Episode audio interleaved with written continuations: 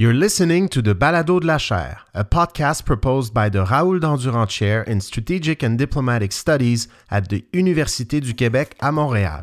Hope you enjoy it. Is Anne-Marie Daou. I'm very pleased to welcome you to this session. Just a small remark. Unfortunately, our first participant, Jane Lily Lopez, uh, wasn't able to be here with us today.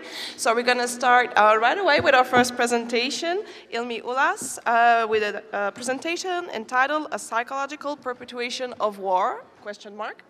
Uh, thank you very much, and I'm delighted to be here. I am going to be presenting on the border in Cyprus. Calling it a border itself is political, but I'll get to that.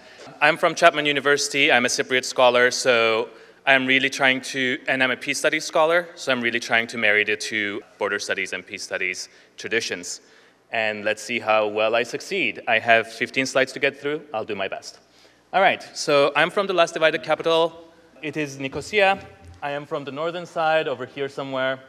And here is the buffer zone that divides the two sides of Cyprus uh, to Republic of Cyprus over here and the self-declared Turkish Republic of Northern Cyprus on this side. Uh, and it's an interesting case study as well because Nicosia was called the walled city. It, had, it was surrounded by walls during the Venetian times, and now it's divided by walls as well. So it's an interesting place, and the walls kind of look like that. You go through a street, and it suddenly ends, and there's a wall and barriers, and you cannot cross to the other side because that's the buffer zone, which has been kind of. So, why do we have a buffer zone? I'll talk about that very quickly. So, Cyprus is in the Mediterranean, it's a little island. It is divided into four different sections actually. We have British bases over here. We have the buffer zone in the middle, uh, administered by the UN. Uh, Republic of Cyprus, which is the uh, official de jure sovereign of the whole island. And then Northern Cyprus, self declared secessionist entity where I was born.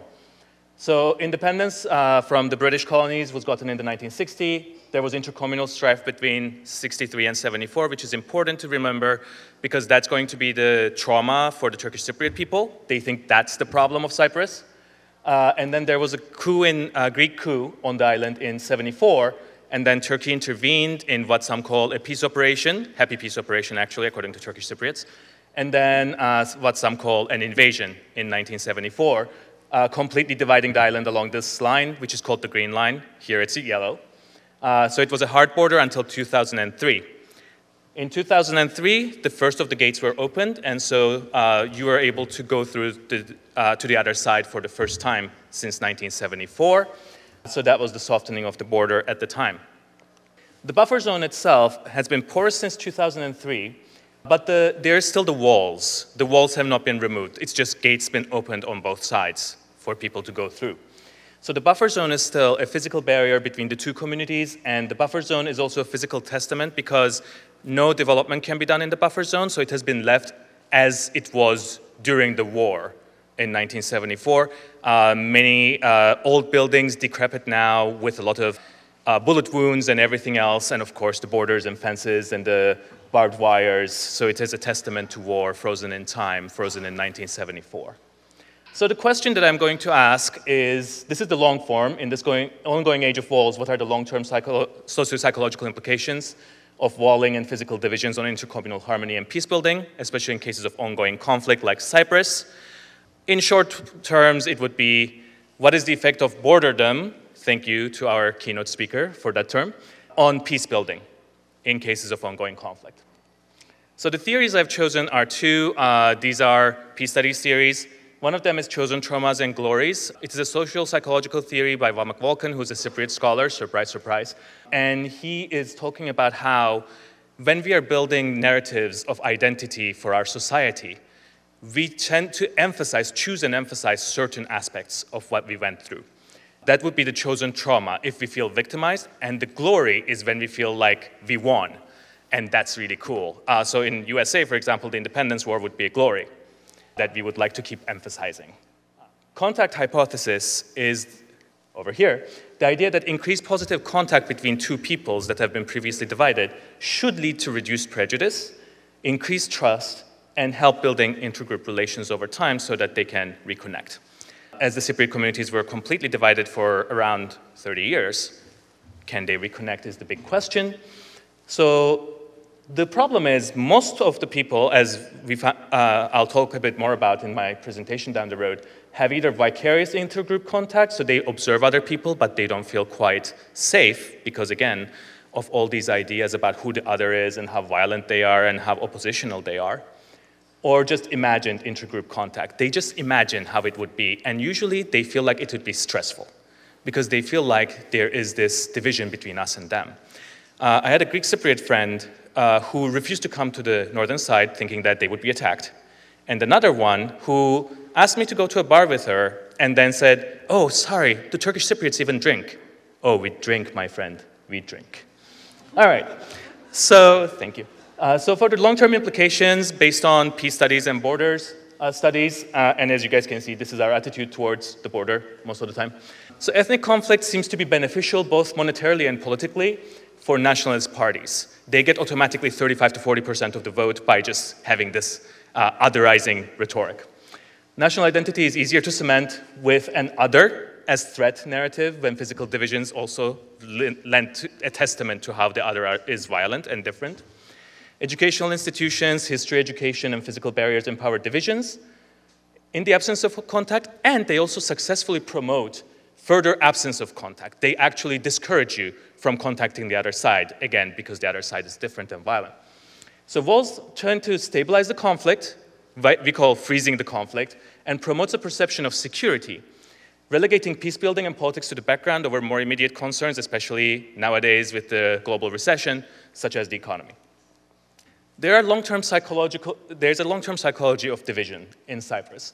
Data collected has revealed that there's a tendency where division was mostly normalized and taken for granted pre-2003. It remained as such for the majority even after opening. People are kind of like, yeah, it's we are divided, so that's the reality of Cyprus. There was a tendency to perceive the other as a vague something concept at the back of the mind before 2003, and this has not really changed for most people. It's a small concern, like what happens to Turkish Cypriots or Greek Cypriots in your everyday life. Imagine contact, as I talked about, as mostly stressful or destructive, or simply absent. You don't even imagine it because that's not a big deal for you. And walls have mostly succeeded, therefore, in Cyprus in promoting social fragmentation along ethnic, nationalist, religious lines, which have become salient since then as differences. As you can see, this is in the Turkish Cypriot side, and there is this, this is actually two streets back from my house, and there's this whole Turkish flag and Erdogan worshipping area. So being Turkic has become a salient identity as well. Walls also self normalize and legitimize most Cypriots are ambivalent or do not problematize the border. It's just there and part of life. I also say that you cross the border and the border crosses you because your interactions at the border, with border, the border itself, how easy it is, or with the bureaucrats that are maintaining the border, will determine how you feel about yourself. Because even if you identify yourself as a Cypriot, which I do, but at the border you're stopped and identified as a Turkish Cypriot, and you are seen as a potential security threat, then you're like, well, I can't, I cannot self-identify, but then the border identifies you as something else entirely, and that is a very disappointing experience. So it de- determines whether you belong or not. And its bureaucratic interactions tend to be more negative, unfortunately, which undermines positive social contact. So the evolving psychology, uh, borders, meaning of the border, and its impact on your individual sense of self changes over time. Whether it's taken for granted or if you cross actively to meet other people instead of just for material reasons, because Turkish lira is very weak right now, so Greek Cypriots cross to buy stuff and then go back and only that, not to talk with, with anyone. Uh, past or future orientation, conflict or peace orientation, interactions at the border, and interactions, if any, with the other matter. So the two sides are playing what I call a game of remembering and forgetting, mourning and gloating.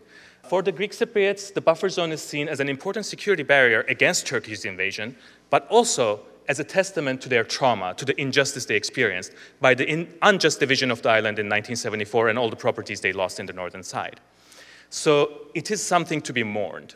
Whereas for the Turkish Cypriots, yes, it is a testament to their isolation, which is very frustrating for them, but at the same time, they're very happy with it because it's their chosen glory that they won against the Greek Cypriots with Turkish intervention and declared independence. So that it's a testament to their continued independence. They gloatingly ask for passports for Greek Cypriots to cross to the Turkish side because they're an independent nation.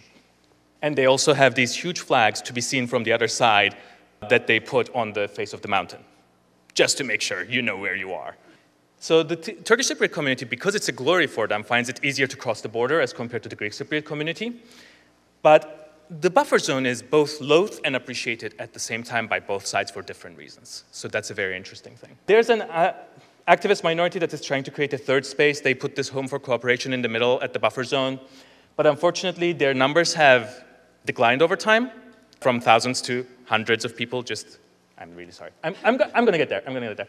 As the Cypriot conflict declined in salience, and then they're trying to transform this third space from a museum of war to one of active bicommunal peace building and to promote Cypriotness, but unfortunately, it's not taking off quite as well. So, contact must be sustained, even if indirect. The contact must be constructive. Goodwill should be reciprocated. Communal support to contact should be achieved so that you're not feeling bad about contacting the other side. Uh, so if your family is completely against these Turkish Cypriot barbarians, as a Greek Cypriot, you might be not as willing. And then uh, more bi- maybe more bicommunal activities is the answer to creating this peace building thing. Lastly, one last. This, these are the lessons uh, I have learned by studying this case. Uh, borders prevent psychological trauma healing and reinforce traumas to be intergenerational by standing as a testament to division, violence, and war. Walls can act as testament to chosen glories as well. Border walls and partitioning of warring communities freeze conflicts within, if upheld in the longer term, rendering peacebuilding and learning to coexist with the other as a non concern for the majority. Meanwhile, conflicted societies continue to otherize and to physically uh, reinforce social fragmentation, jeopardizing long term solutions. So, the longer we wait to solve these issues between two communities and freezing them by walling, the longer the issue, the worse the issues get.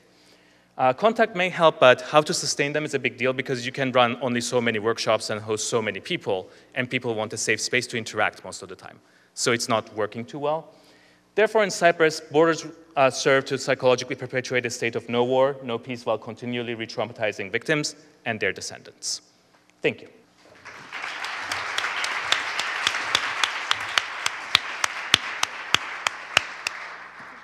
Thank you, Ilmi. And we're now going to turn to Jenny Stümer uh, with her talk, Apocalypse Concrete, the border wall imaginary at the end of the world. So, um, what is the role of walls in the midst of ecological disaster and the doomsday atmosphere of the 21st century? What can the wall tell us about fantasies about the end of the world? And in turn, what is the phantasmatic role of walls within these scenarios? In this talk, um, I'm going to suggest that border walls help stage investments in the end of the world that are steeped in the enduring coloniality of the past while framing collective imaginaries about the future.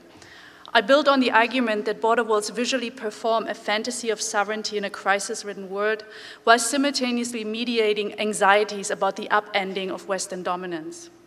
Um, and I'm interested in unpacking these tensions, particularly in terms of the entanglement between end of world narratives, what are elsewhere called walled life, and the continuation of colonial violence in the context of climate injustice. All this to me connects to a biopolitical project of feeling that I believe border walls are intimately tied to, and which I hope to very briefly uh, explore in relation to affect and temporality today. I maintain that the wall as a material and symbolic medium, an effective screen, as I argue, gives form to the apocalypse as it seeps into the cultural imaginary of the West and thereby helps us to think through the links between crises, security, and visual culture, uh, increasingly submerging ideas about competing futurities. How do we look at walls as and through media? Firstly, of course, there is a semiotics of the, uh, or in the visual statement of the border wall itself, one that tells us about the racialized, gendered, class politics it sustains. But crucially, these border wall ideologies are also supplemented by stories and images that are tied to emotion, fantasy, and imagination. And in this sense, it is useful to think of the wall as a critical medium in its own right, one that is mediated on and as screen, particularly in the context of fictional and non fictional accounts of the proverbial end uh, of the world. Concretely, I understand walls as effective screens that are simultaneously uh, material, fantastical, and technical, and as such, they are remade and made readable through and as media that tell us something about the state of the worlds they delimit. Walls shape the rhythms and patterns of social life, but they also delimit the unconscious settings, silent barriers, and emotional legacies that are internalized and reproduced within and between individuals as part of a walled existence.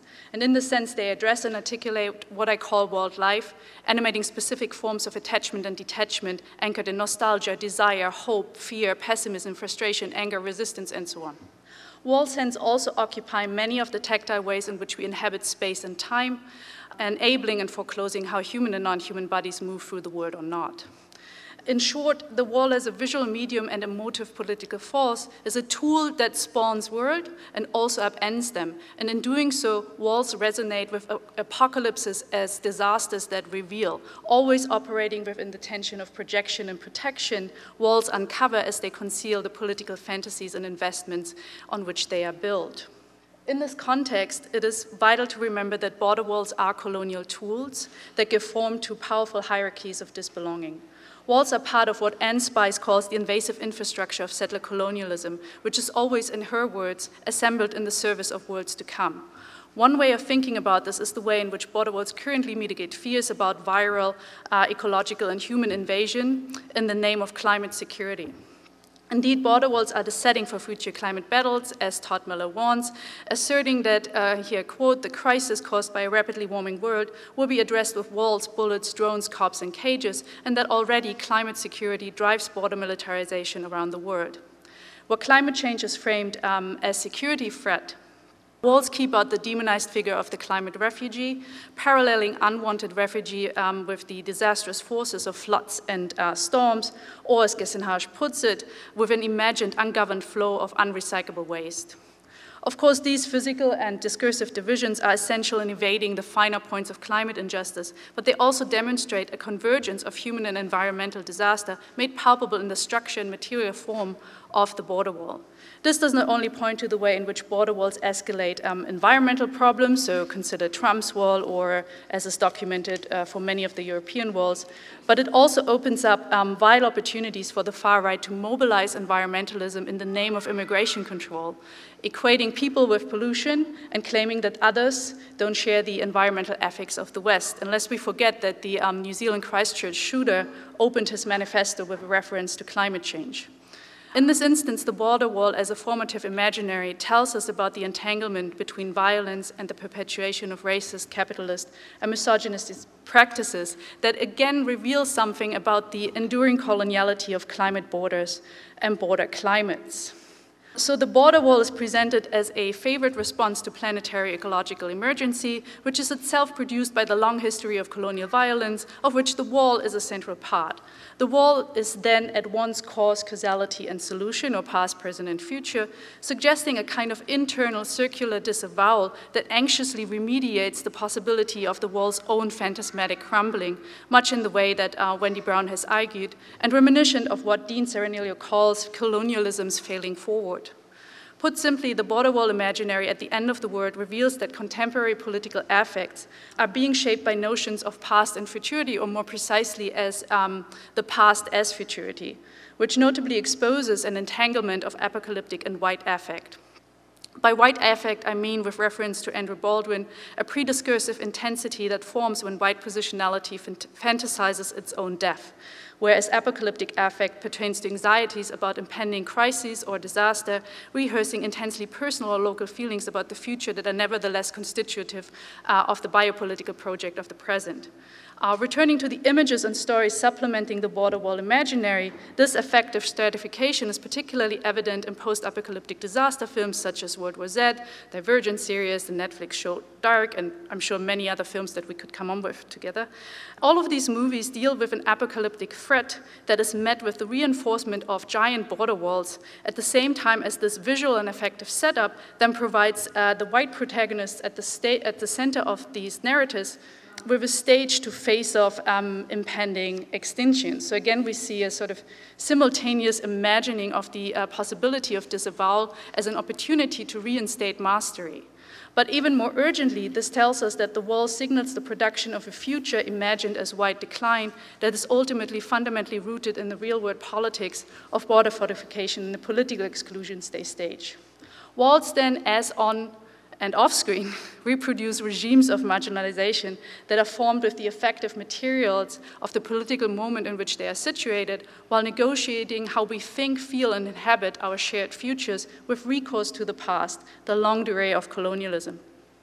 The phantasmatic setting of the apocalypse then suggests modes of survival and flourishing that are dependent on a temporal dislodgement that is crucial to the wall's biopolitical efficiency.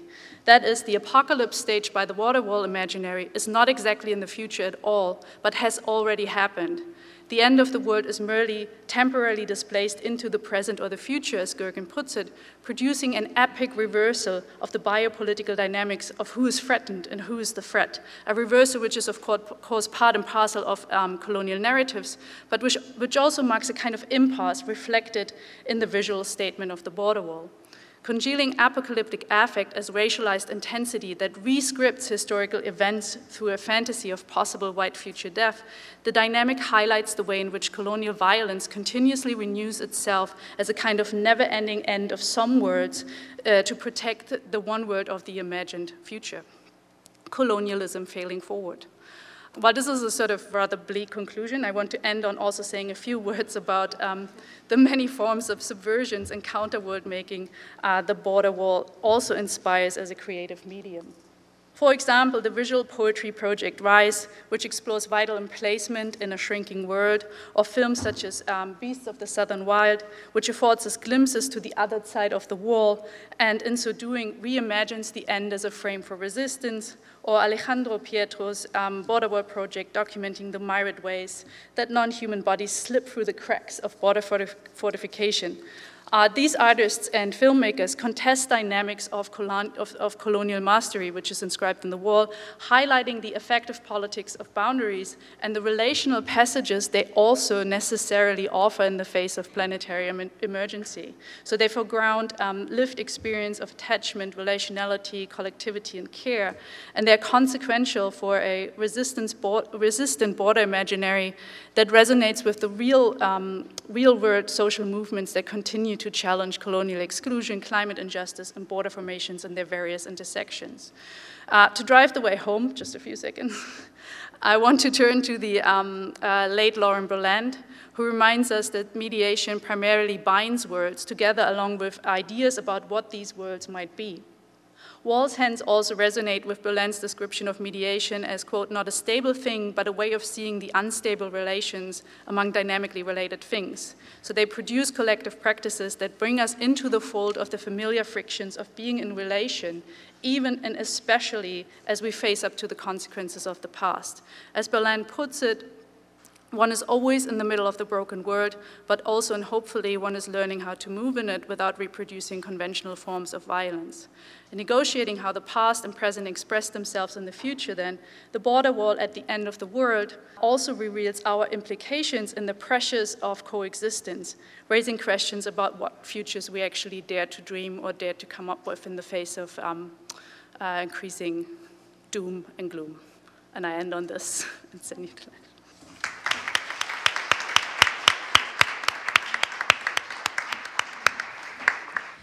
Thank you very much, Jenny. Uh, thank you all three for three great presentations. Uh, now the floor is open for questions and comments, so I invite you to come here to the mic to ask questions to our panelists. Yeah, mine is uh, for Jenny, and thank you for your presentation. While you spoke, I was I looked up. You have a book called Wildlife, and is your presentation from the book? No, this is new work.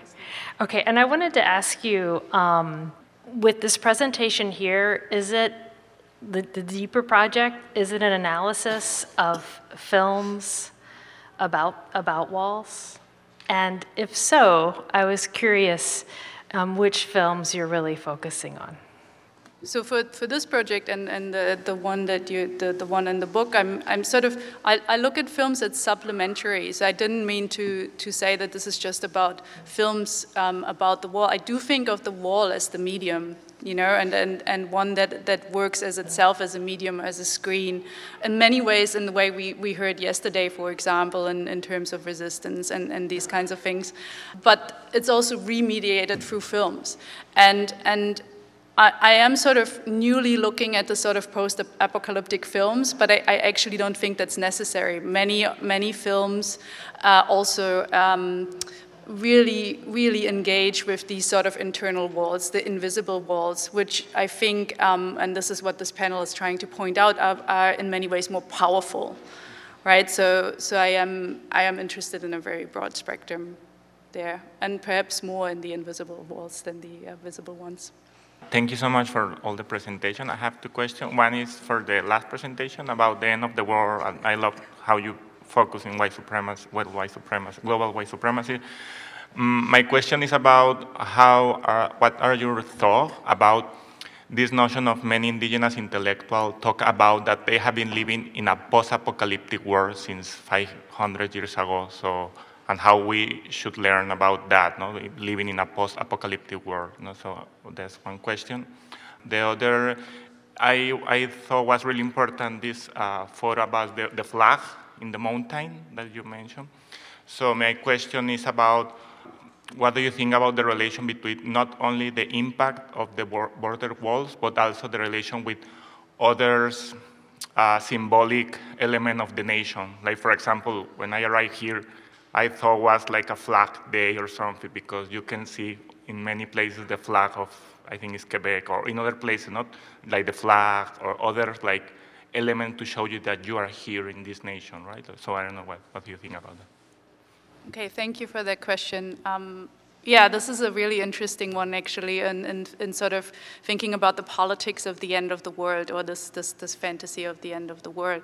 And there, there are two things I think to mention and the first one is the end of the world um, is very useful in thinking about issues of colonialism because one, one thing that, that, that reminds us of is that this idea of the end of the world in the future is misplaced, that many worlds have already ended, that apocalypses in the sense are, are, are a reality for, for many indigenous peoples, that they, have, they, they sort of have over and over uh, faced face the sort of apocalyptic violence of colonialism, if you will. So that's, that's one way of kind of, I guess, dislodging the, the temporality of colonialism as well, to say, well, this is not all like linear going in the future, but there are things that have already happened. And then the second one, which is quite remarkable, is that, um, uh, I mean, I, is that, that in the conversations I had and, and, and the, the, the, sort of the things that I read, that indigenous scholars often avoid the, the notion of the apocalypse, and, and that's not without reason. It's, it's because the apocalypse comes with baggage. It's a very white Western Christian concept that is also often utilized for, by, by evangelicals and fundamentalists and, and these kinds of things. So there's, there's that reservation, which I think is really important. So there's work to be done of what the, word, the end of the world actually means and how can we make it politically viable. And, and the other thing is, again, that especially activists, indigenous activists, tend to focus again on the failings of colonialism, right? They're not actually saying um, colonialism has, has, uh, has, has kind of achieved its prerogative, but they're really interested in the way it hasn't, in the way that people have always resisted this. So to then speak of the end of the world um, is, is more uh, complicated. So I do kind of think that uh, in, in, in, in, that context, we need to unpack that way more carefully. But it also points to the way in which it is a white fantasy, right? And, and, and the way uh, I'm more interested uh, in, in what, it, what it can actually tell us about Western politics at this stage. So I hope that answers it. Thank you for the question. Um, as we talked about and are talking about, there's a lot of uh, social psychological aspects to bordering, and part of it is symbolic walls and borders are very symbolically powerful to assert, in all honesty, senseless claims by nation states to territory. Nation states, as we all know, I'm speaking to the choir, but they're social constructs. They were made in, starting in the 1600s, really. Uh, and we, they are trying to assert themselves. And to do that, you need to do it physically and also symbolically. And what better to symbolize your nation than the flag?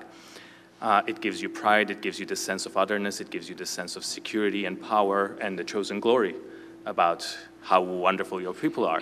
So why not carve it in a mountain, you know? Uh, or why not display it? Quebecois nationalism is definitely a very interesting one uh, that I should study more. Um, but yeah, you need to reinforce. You cannot just have the physical border. You need to reinforce it and add, add on to the symbolic value, especially when the contestation of the identity is along the national lines. So it's, it's a big deal. Thank you. All right. Well, thank, thank you very much to our panelists, and please join me in thanking them for a wonderful panel. Thank you for listening to the Balado de la Chaire. Stay tuned to our activities and publications by visiting our social media Facebook, Twitter, Instagram, or LinkedIn. You can also visit our website at www.dandurand.uqam.ca. On this site, you can also subscribe to our newsletter. Finally, if you like this podcast, please let us know on your favorite listening platform. As usual, a five star rating is greatly appreciated. See you soon.